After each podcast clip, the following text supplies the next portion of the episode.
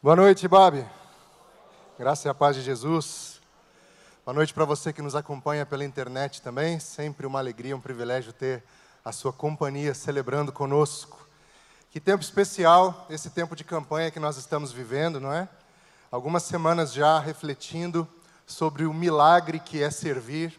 Algumas semanas vivendo experiências maravilhosas, como você pôde assistir no vídeo, como você pôde ouvir a nossa pastora Silvia compartilhando várias das experiências ministeriais que vivemos nessas últimas semanas. Então já se prepara para celebrar conosco o encerramento dessa campanha na semana que vem, apenas nas celebrações da manhã, tá bem? Então domingo que vem, 24 de dezembro, a gente sabe que você quer preparar a ceia, arrumar a casa para receber a família. Então vem celebrar com a gente às 9 e às 11, e aí vai ser o encerramento da nossa campanha. A gente espera você aqui. Eu quero pensar um pouco com você continuar a nossa linha de pensamento sobre o milagre que é servir. E por que servir é um milagre? Porque só a partir do milagre é que nós conseguimos olhar no olho do outro e ver o outro como uma pessoa, e assim nos colocarmos no lugar dele e construir algo a partir disso.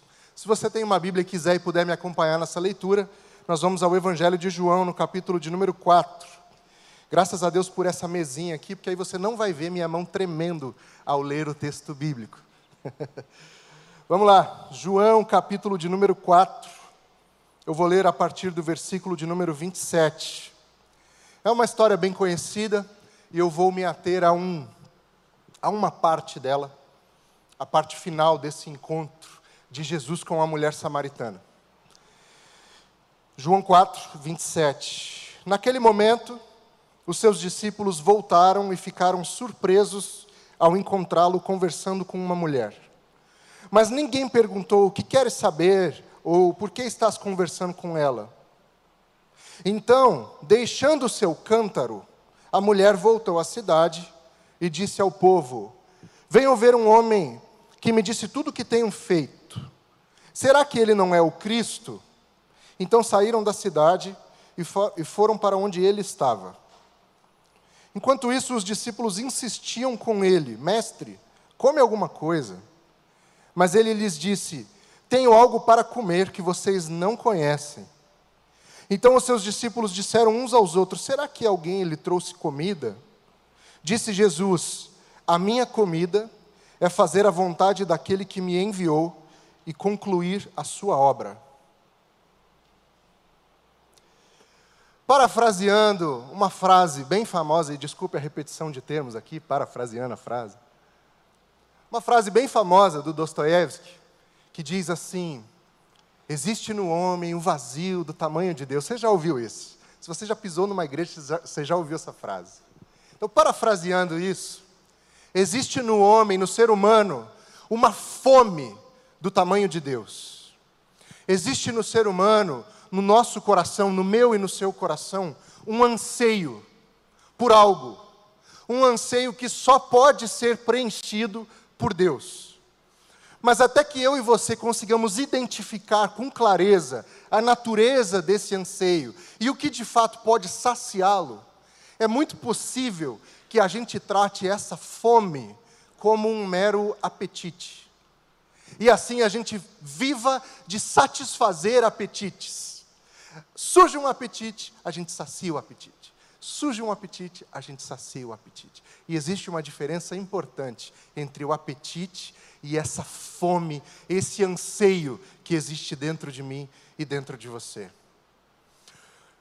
Uns bons anos atrás, uma banda de rock fez a seguinte pergunta, e não é uma pergunta simples de responder. Em uma das suas canções mais famosas, eles perguntam assim: você tem sede de quê? Você tem fome de quê? Vez ou outra eu me pego pensando na resposta para essa pergunta. Que fome tem dentro de mim? O que está acontecendo dentro de mim que me faz buscar algumas coisas na esperança de saciar esse apetite? Sabe? Então, quando a canção pergunta para a gente, você tem sede de quê? Você tem fome de quê? Ela parte do princípio de que todos e todas nós temos fomes, apetites. e buscamos saciar essas coisas na vida. Como eu disse, nem sempre é fácil identificar isso, e a gente vai satisfazendo esses breves apetites de uma forma paliativa, aos pouquinhos, acreditando que isso vai ser suficiente para alimentar essa fome que existe dentro de nós. Essa história que nós lemos aqui mostra o encontro de Jesus com uma mulher. Você conhece a história? Jesus para nessa pequena cidade chamada Sicar, na região de, de Samaria. Cansado da viagem, o calor, sede, fome, ele se senta à beira de um poço. E lá ele encontra uma mulher. E essa mulher recolhia água e ele diz: Mulher, me dá um pouquinho dessa água, dá-me de beber. E ali ele quebra uma série de protocolos e começa um diálogo entre eles. E o que me fascina nessa história é o fato de que nos momentos de dificuldade a gente consegue quebrar uma série de barreiras. Porque a dificuldade gera entre nós um entendimento e uma solidariedade, ainda que com alguma resistência. Um judeu, uma samaritana, um mestre, um rabino conversando com uma mulher que não tinha lá muito boa reputação. Para um judeu, conversar com uma mulher que não era da sua família em público era considerado uma coisa transgressora, não era uma coisa normal. Para um mestre, um rabino, conversar com qualquer mulher que fosse era considerado uma perda de tempo. Essa semana eu andei estudando um pouco sobre esse texto e me deparei com um comentário de um rabino sobre essa história. Na verdade, ele está fazendo alusão a, a, outros encontros de outros mestres, e ele cita esse encontro de Jesus com essa mulher. E ele diz que havia uma, um entendimento entre os mestres, os rabinos da época, que dizia assim: aquele que se detém para conversar com uma mulher se desvia da lei e abre brechas para a queda. Curioso isso. E Jesus para para conversar com essa mulher, e ele está ali conversando, ele fala: Me dá um pouco dessa água. Começa uma conversa sobre sede, sobre como saciar isso. Os discípulos vão até a cidade comprar comida, porque afinal de contas eles estavam cansados da jornada. Tinha sido um caminho cansativo. Eu e você, nós vivemos uma época muito confortável, gente. A gente viaja de ônibus com ar-condicionado, a gente viaja de avião, a gente viaja de metrô, a gente viaja de ônibus.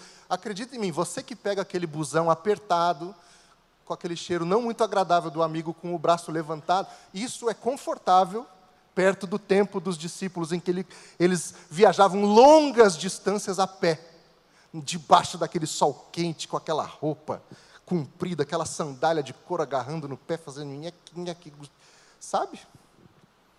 Esses homens estavam cansados da jornada, param nesse lugar Ó, a gente vai ali na cidade comprar uma comida, o senhor dá uma esperada aí, beleza. Quando eles chegam, Jesus está conversando com uma mulher. O texto nos diz que eles acham aquilo estranho, mas eles não interrompem, porque eles já entenderam que Jesus não faz nada à toa. Jesus não parou para conversar com ninguém na trajetória dele sem um objetivo, sem que alguma coisa acontecesse a partir daquele encontro. Então eles ficam olhando até que a mulher se levanta e vai para a cidade. E aqui, gente boa, Aqui a gente tem um milagre. O milagre dessa história é o fato de que essa mulher, ela tem a sua sede, esse anseio de dentro dela, totalmente saciado a partir do encontro com Jesus. Porque enquanto eles estão conversando, ela começa a fazer uma série de perguntas para ela e Jesus vai, vai respondendo, ele vai respondendo. Só que em determinado momento, diante dessa mulher, ele diz: Eu, eu que estou diante de você, sou o Messias. É a primeira vez que Jesus se revela a alguém. E ele se revela a uma mulher de outro povo, de outra fé, de outros costumes, que vivia uma vida totalmente distante do que se esperava de uma mulher. E o que acontece aqui é um milagre, porque veja, o texto nos diz que essa mulher foi até o poço buscar água e ela foi num horário alternativo, porque ela não podia ir no mesmo horário que as outras mulheres da cidade iam, porque ela era hostilizada. Ela era uma mulher que já tinha vivido vários relacionamentos amorosos. Isso não era bem visto.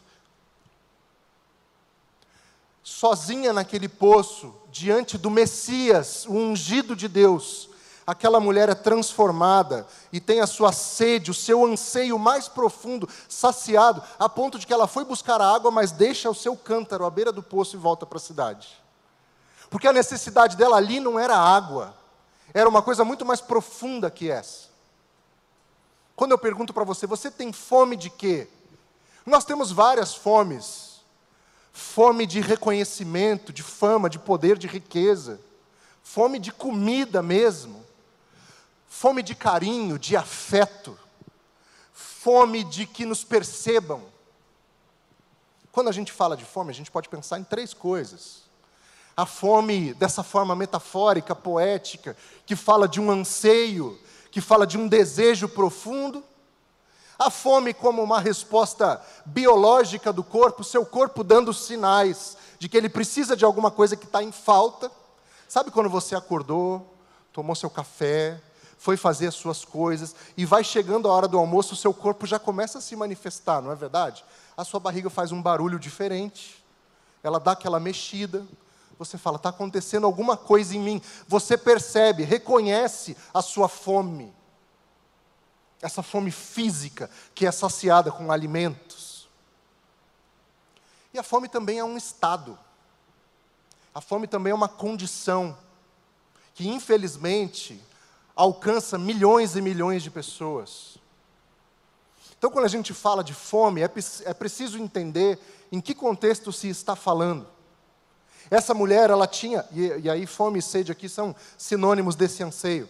Essa mulher tinha uma sede e estava buscando saciar essa sede, mas buscando saciar de jeitos que não saciavam. E na conversa com Jesus, ela entende isso. Ele diz: É, você já teve aí seus maridos, inclusive está agora com outro que nem seu marido é, mas isso não é caminho para você. Então ela solta o seu cântaro à beira do poço e volta correndo para a cidade. E eu fico imaginando, uma cidade pequena, eu fico imaginando como foi a, a volta dessa mulher para o meio dos seus, que não eram seus, porque ela tinha que estar sozinha à beira do poço. Era gente que não gostava dela. Você consegue visualizar isso? O fato de que essa mulher não era uma mulher querida, não era bem vista, não era uma pessoa de muitos relacionamentos, assim, círculo social extenso. Mas eu imagino essa mulher voltando desse encontro, tocada profundamente pelo que ela ouviu e pelo que ela, pelo que ela experimentou naquele encontro com Jesus. Eu fico imaginando ela entrando na cidade gritando. Ela não entrou assim, oi, oi, rapidinho, deixa eu te falar um negócio aqui. Messias ali, eu acho, eu acho. Eu não imagino ela indo de um em um, falando, ó, oh, vem aqui comigo, deixa eu te mostrar. Não consigo imaginar. Eu imagino essa mulher eufórica, alegre, tocada por Deus de um jeito que a gente não consegue saber.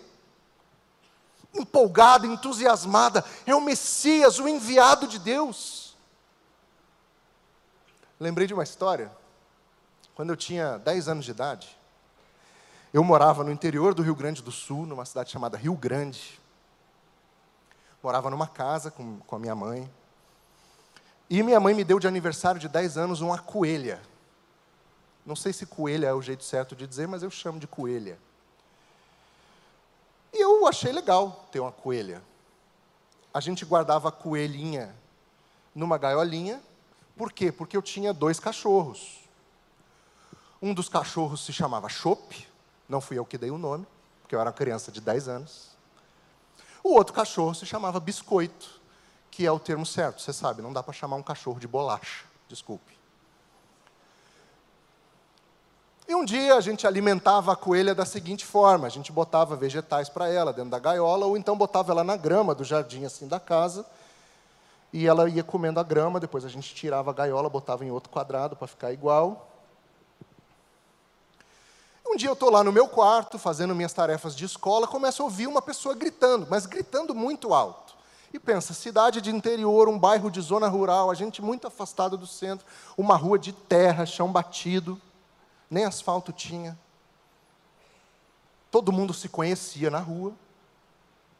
E estou ouvindo um grito, um grito, um grito, um grito, mas estou fazendo minhas tarefas. Bom aluno, irmã Silva, bom aluno. Fazendo minhas tarefas.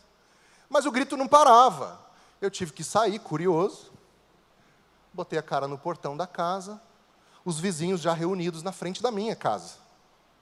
Falei, gente, o que, que aconteceu? Ah, tua mãe lá atrás. Tá? Minha mãe? É, tua mãe lá atrás. Porque dava para ver o fundo da casa pelo lado, entendeu? Assim, pelo portão. Falei, gente, minha mãe. Aí eu fui lá no fundo, tá minha mãe com a coelha no colo, a coelha já sem vida, gritando, mas gritando, pensa num grito. E ela parou a vizinhança, porque o biscoito conseguiu abrir a gaiola da coelha.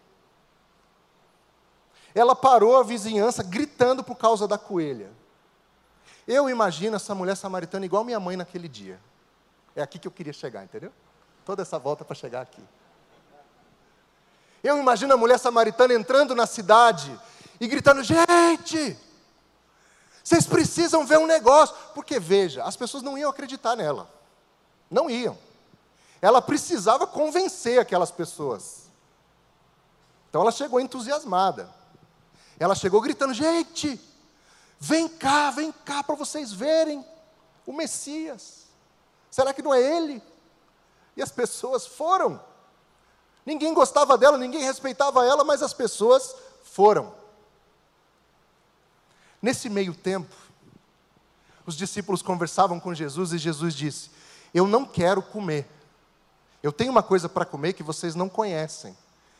E eles ficam intrigados com isso. Mas o que, que ele está dizendo? O que, que o nosso mestre está dizendo? Ele diz: A minha comida é fazer a vontade do meu Pai. A única coisa capaz de nos saciar completamente é fazer a vontade do nosso Pai. Os apetites que existem dentro de você, os seus desejos, as suas vontades, os seus caprichos, a sua fome, a sua sede existencial, isso só pode ser totalmente saciado a partir do momento em que você tem um encontro profundo e transformador com Jesus Cristo.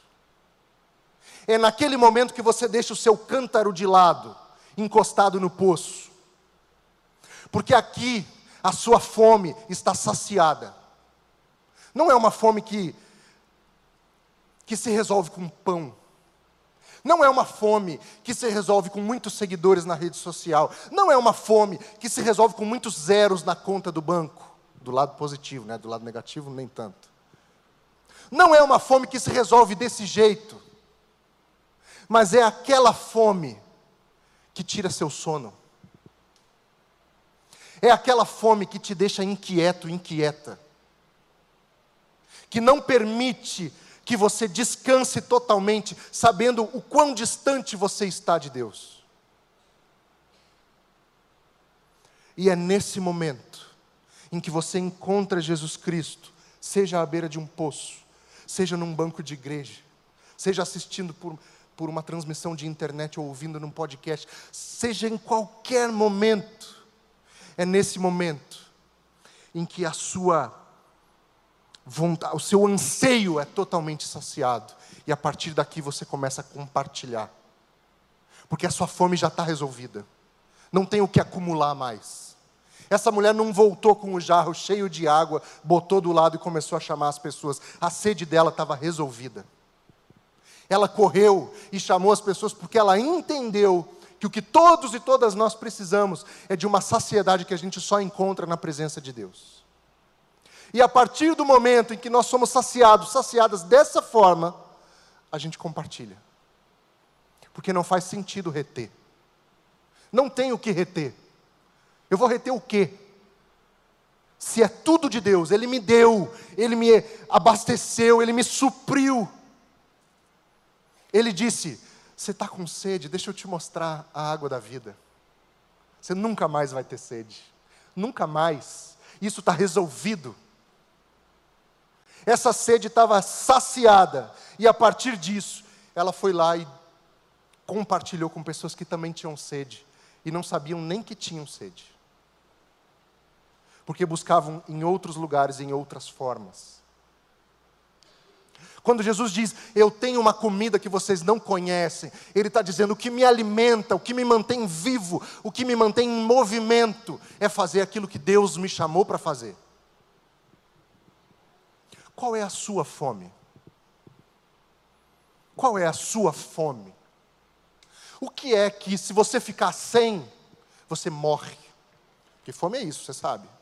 Se a gente fica sem o alimento, a gente morre. O que é que, se você ficar sem, você morre? É melhor tirar você da tomada de uma vez. Quando você pensar nisso, você acha a sua fome, a sua sede. Mas independente de qual seja a sua fome, a sua sede, tudo que você faz, tudo que você é, todas as suas habilidades, as, as, suas qualidades e defeitos, os seus talentos, os seus dons, tudo gira em torno de servir pessoas. Você consegue entender isso? Pensa comigo. Não existe nada que a gente faça nessa vida que não seja para pessoas. Ah, eu sou professor. Beleza, você dá aula para quem? Para pessoas. Ah, eu sou empresário. Isso, e você vende produto e serviço para quem? Para pessoas. Lembra quando chegou minha época de vestibular? Eu não sou, não sei se você já percebeu isso, não sou exatamente a pessoa mais extrovertida do mundo, pastor Cláudio. Tenho aí uma dificuldadezinha de, de me relacionar, de conversar, pessoa mais reservada, mais tímida. Então, quando chegou minha época de vestibular, eu pensei assim: eu preciso de uma profissão em que eu não lide com gente. Entendeu? Facilitar a minha vida. Fui fazer jornalismo. Porque sim, né? Claro.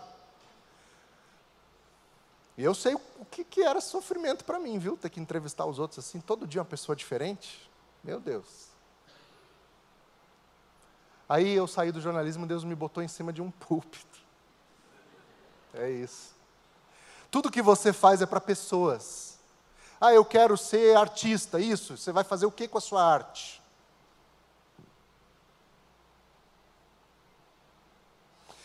O que Jesus nos ensina, o que Jesus nos ensina é uma nova abordagem para a vida.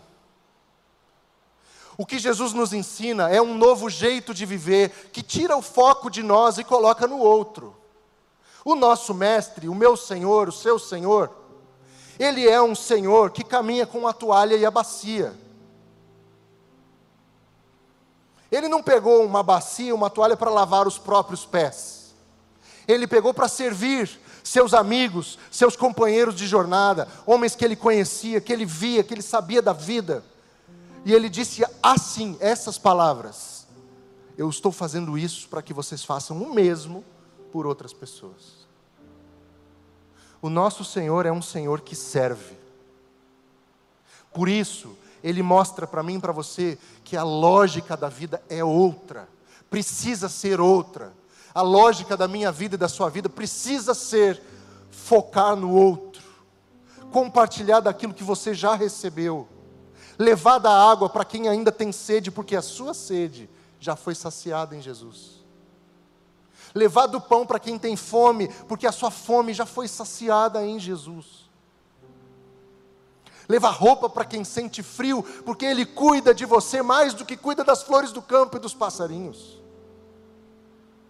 A lógica da vida que Jesus encaminha para mim e para você é uma vida de serviço.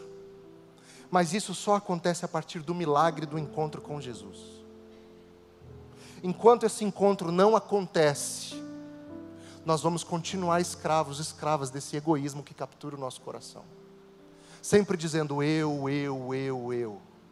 Meu dinheiro, minhas coisas, minha vida. Só quando nós somos atravessados por esse milagre, de olhar o outro como pessoa, entender que o outro sofre, o outro chora, o outro tem necessidade. E o que tem aqui pode estar faltando lá, então toma, é seu. E quando faltar aqui, vai ter lá. E vai acontecer a mesma coisa. Toma, é seu. Porque na lógica do reino de Deus não falta para quem partilha. Na lógica do reino de Deus, um cântaro de água é suficiente para matar a sede de uma cidade inteira. Na lógica do reino de Deus, uma mesa no deserto é suficiente para alimentar uma multidão com apenas cinco pães e dois peixes. Na lógica do reino de Deus, a partilha é sempre o movimento de Deus. Tem uma coisa que eu gosto de falar sempre que eu tenho a oportunidade de ministrar a ceia, que é a ideia de que em Jesus Deus nos deu tudo. Tudo que Deus podia nos dar, Ele nos deu em Jesus. E aí Paulo vai dizer que nós já fomos abençoados com todas as bênçãos. Todas. Porque tudo que Deus tinha, Ele nos deu em Jesus. Não reteve nada. Não é que Ele mandou um filho mais ou menos e segurou o resto por a necessidade. Ele deu seu único filho e disse: Vai lá, é você, vai. Tudo que eu tenho está aí, ó. Seu corpo quebrado em nosso favor. Seu sangue derramado em nosso favor. Não reteve nada. Irmão, irmã, quando eu e você tivermos a nossa sede saciada, o nosso próximo passo é encontrar quem tem sede e dizer: vem cá, deixa que eu te dou água.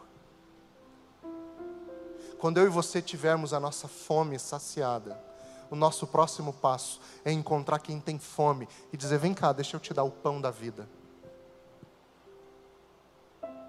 Deixa eu te dar pão de verdade também, porque eu percebo que você está precisando. Você está precisando de roupa? Toma aqui. Você está precisando de uma carona? Eu te levo.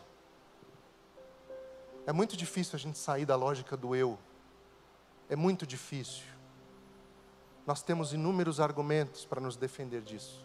A gente vai dizer, pastor, é um mundo violento.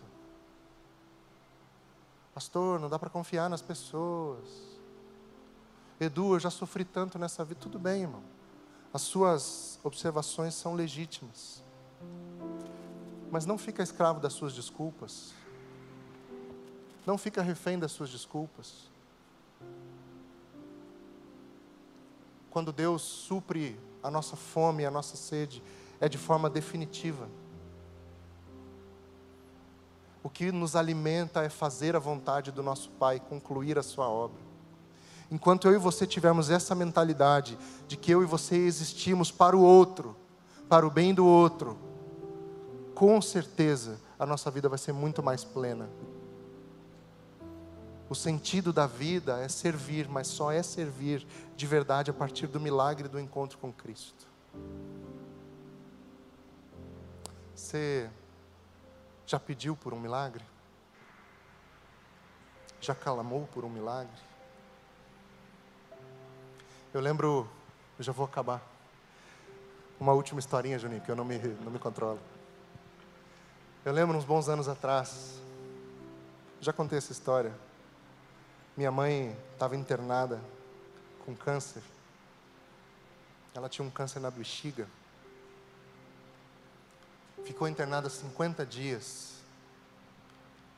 E eu me lembro que foi um tempo muito difícil em que eu dobrava meus joelhos ao lado da cama dela no hospital e chorava e clamava a Deus e dizia: Eu ouvi tantas histórias a seu respeito.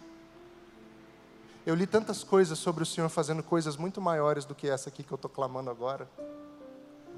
Por que é que o Senhor não está fazendo? E lembro que ao longo desses 50 dias, nós exper experimentamos um milagre. A saúde dela foi restaurada através de um tratamento muito longo. Graças a Deus por isso. Hoje ela está bem, saudável. Mora aqui, inclusive. Trouxe ela para morar perto de mim, aqui em São Paulo. Mas o milagre que nós experimentamos naquele tempo foi o fato de que o coral da igreja que eu fazia parte descobriu que minha mãe estava internada. E eles se revezavam em visitas à minha mãe todos os dias. Todos os dias alguém do coral da minha igreja ia visitar minha mãe no hospital. Muitas vezes eles não sabiam quem ela era. Na época, eu não era pastor da igreja, eu era o baixista do ministério de louvor.